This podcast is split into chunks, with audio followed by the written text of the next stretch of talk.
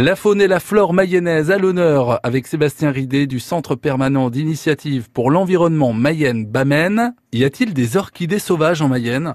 Ces plantes, ou plutôt pour être plus correct, cette famille de plantes, est l'un des grands best-sellers des marchands de fleurs. Ils sont l'un des symboles de l'exotisme et apportent un peu de chaleur tropicale à nos intérieurs.